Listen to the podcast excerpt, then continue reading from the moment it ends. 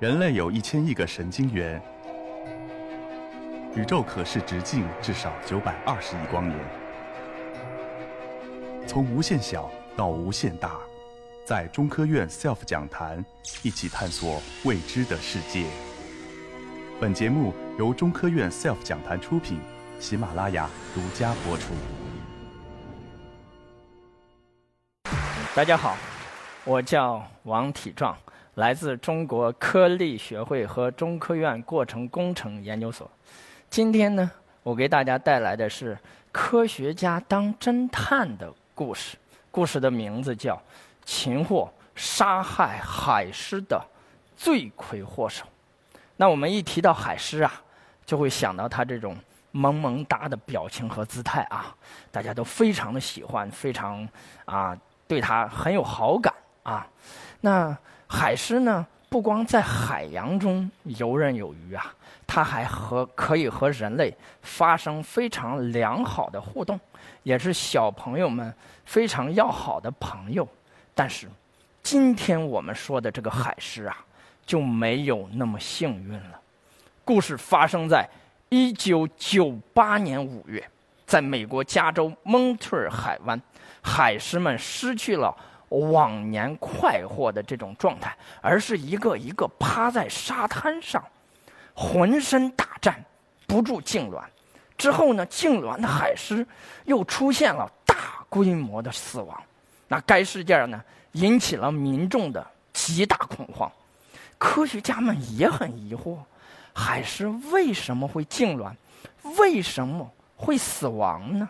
不过和普通民众不一样的是。科学家们已经暗暗下定决心，一定要找到杀害海狮的罪魁祸首。于是，一场旷日持久的调查就开始了。同学们想一下，如果你是侦探或者是探员的话，应该从哪里入手呢？不错，肯定是犯罪现场了，让尸体说话，对吧？科学家们也是这么干的，他们就对死亡的海狮进行解剖，啊，做了很多这种这样的实验啊，分析了它的运动系统、消化系统、呼吸系统、循环系统等等等等，但是并没有发现任何异常。做这件事呢是海洋动物学家啊，那怎么办呢？这件调查就陷入僵局了。找不着原因了，于是他们就开了无数个掉头发的碰头的会议啊，最后又梳理了一下这个调查的线索。后来发现啊，他们只对比了没有痉挛的海狮和痉挛之后死亡的海狮，以及痉挛之后没有死亡的海狮和痉挛之后死亡的海狮，没有对比没有痉挛的海狮和痉挛之后没有死亡的海狮。于是乎呢，他们又把这两类进行了反复的试验，对比实验啊，最后就把它们放到了这个核磁扫描仪下进行高清的这种啊，我们说的三维的研究。结果呢，就发现啊，痉挛之后没有死亡的海狮和没有痉挛的海狮相比呢，海狮的海马体偏小。也就是痉挛之后的海狮啊，它的海马体萎缩，海马体受损。我们知道海马体啊是啊，我们说哺乳动物脑中形如海马的一个器官，它负责的是空间记忆和定位功能。那么海狮的海马体为什么会受损呢？啊，这件事情又搞不下去了。海洋动物学家没这方面的知识呀。对吧？结果这件事情啊，被海洋毒素学家知道了。他说：“我貌似可以给你提供一个线索，就是海洋中啊有一种幽灵毒素，叫软骨藻酸啊，它这个时常存在于肉眼看不见的啊，像拟菱形藻这种藻类当中。”啊，为什么叫它幽灵毒素呢？他说我们到现在也没有发现它啥时候有，啥时候没有，它就有时候有，有时候没有。但是这种毒素一旦被人体摄入啊，它就会穿过血脑屏障，而且呢，在体内代谢的速度非常的慢，也就是说，说会在体内大量的容易滞留。一旦摄入量过多的时候，必然会造成痉挛、癫痫、迷失方向，甚至是死亡。哎，大家一看，哦，好像这个症状和我们说的海狮差不多，是吧？于是乎，科学家们就在想了，哎，我得研究一下。但是问题出来了，肉眼看不到的微型的藻类和我们说一米多长、两米多大的这样的海狮之间有什么关系呢？中间必然有中间商啊，对吧？于是乎，他们就想。那到底是啥呢？于是乎，那我们知道啊，中国人经常讲啊，很多病啊都是病从口入。于是科学家们就重点分析了海狮的饮食。那我们还知道一件事情是啥呢？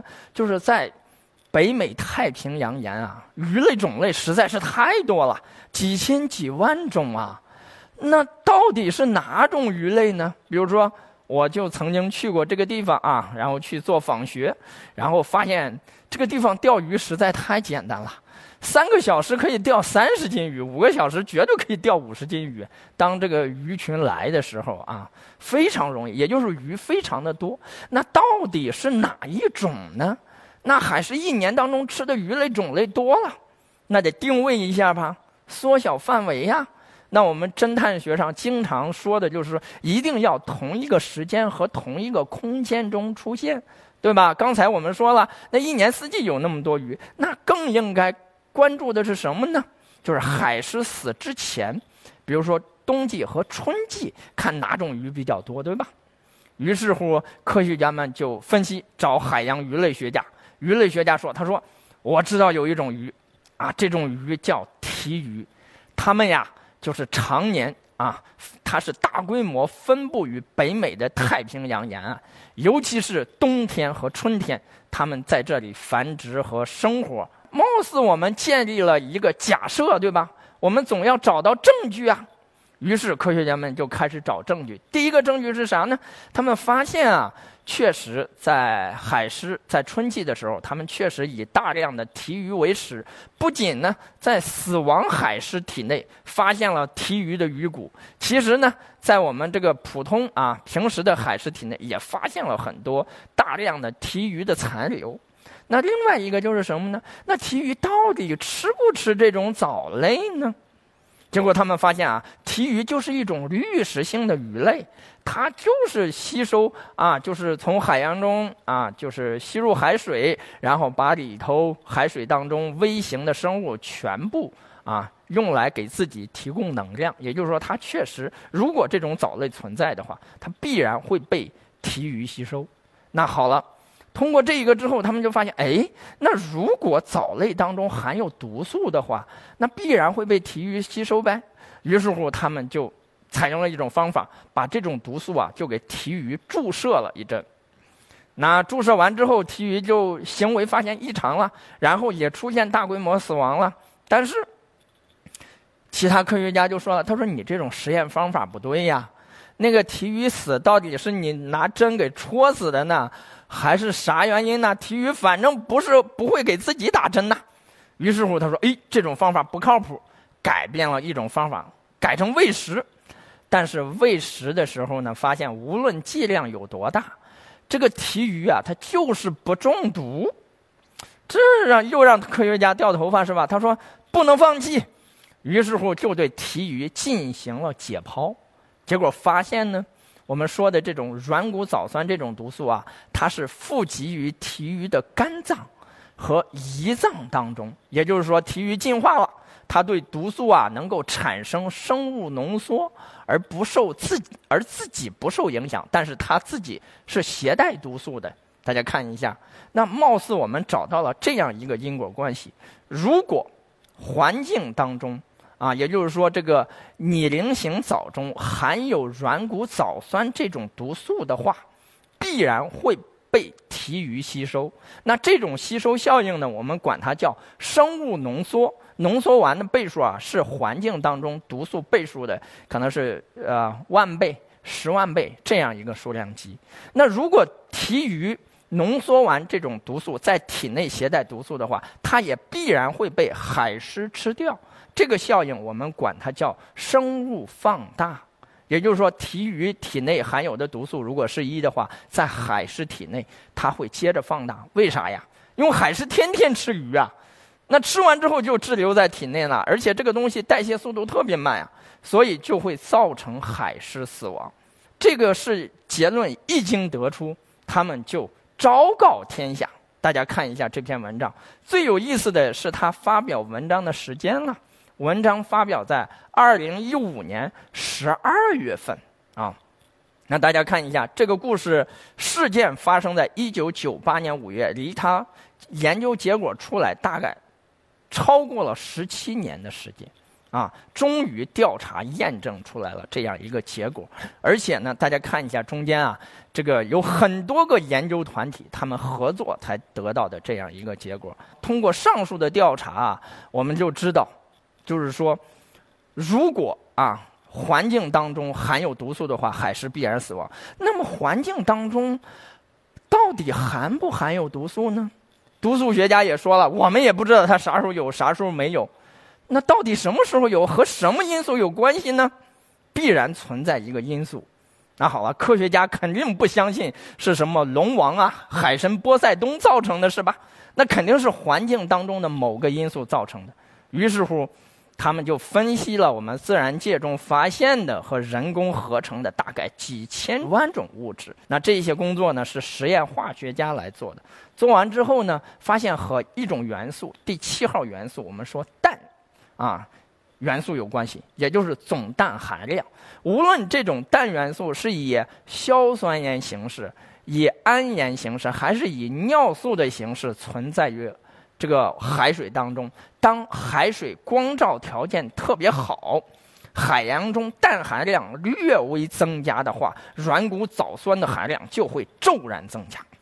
该结论一经得出啊，他们也发布了这样一个这个告示啊，告诉大家，大家看一下这个研究的时间是多久呢？大概用了十四年的时间啊。那这个结论一经得出，那我们就知道了，肯定是氮这种元素造成的呗。那这种元素是从哪儿来的呢？后面又得研究了，对吧？那我们看看，如果是自然界中产生的，当然自然界中可以产生了，比如说我们很多动物代谢都会产生尿素，但是如果是自然界中产生的，呃，尿素造成的话，那这个。软骨藻酸这种毒素在藻类当中，它肯定是有周期性的变化。科学家们肯定能找到这样一个规律，但是却没有找到。那也就是说，一定是另外一个因素。我们说的是突发因素，或者是人类的某些活动造成的。那好了，这件事情呢，就是他们又没办法了。你无论是做化学研究的，还是做这个。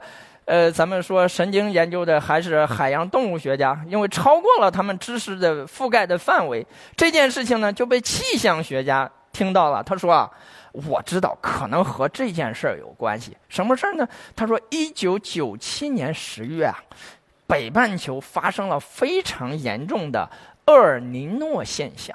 那大家也都知道了。厄尔尼诺现象就是海水的温度会增高，增高完之后呢，就使得我们说陆地上降水会增加。同样呢，我们也知道中国在一九九八年发生了大洪水，同样的美国也发生了大洪水。大家看一下这张图呢，中间那块就是加州的粮仓了，宽度大概是一百公里，长度是六百公里。在它的右上面是我们说的落基山脉，在它的下边呢，我们说的是大苏尔啊，这块也是山脉，就整个把中间封起来了。它中间是种粮食的地方，那个大水呢，就直接从落基山脉冲倾斜而下，冲刷过加州广袤的农业区。大家想一想，农业区是不是要种粮食啊？种粮食是不是要用氮肥呀？于是乎，这些氮肥就溶解到了咱们说的雨水当中，变成了含氮废水，从蒙特尔海湾这里就注入了我们说的大海，致使这块的氮含量就骤然的增加了。